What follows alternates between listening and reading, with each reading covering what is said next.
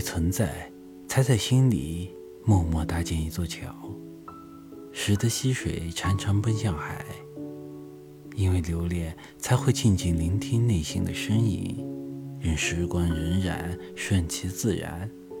尽管多么的不合时宜，尽管栀子花谢又花开，尽管从不介意时间，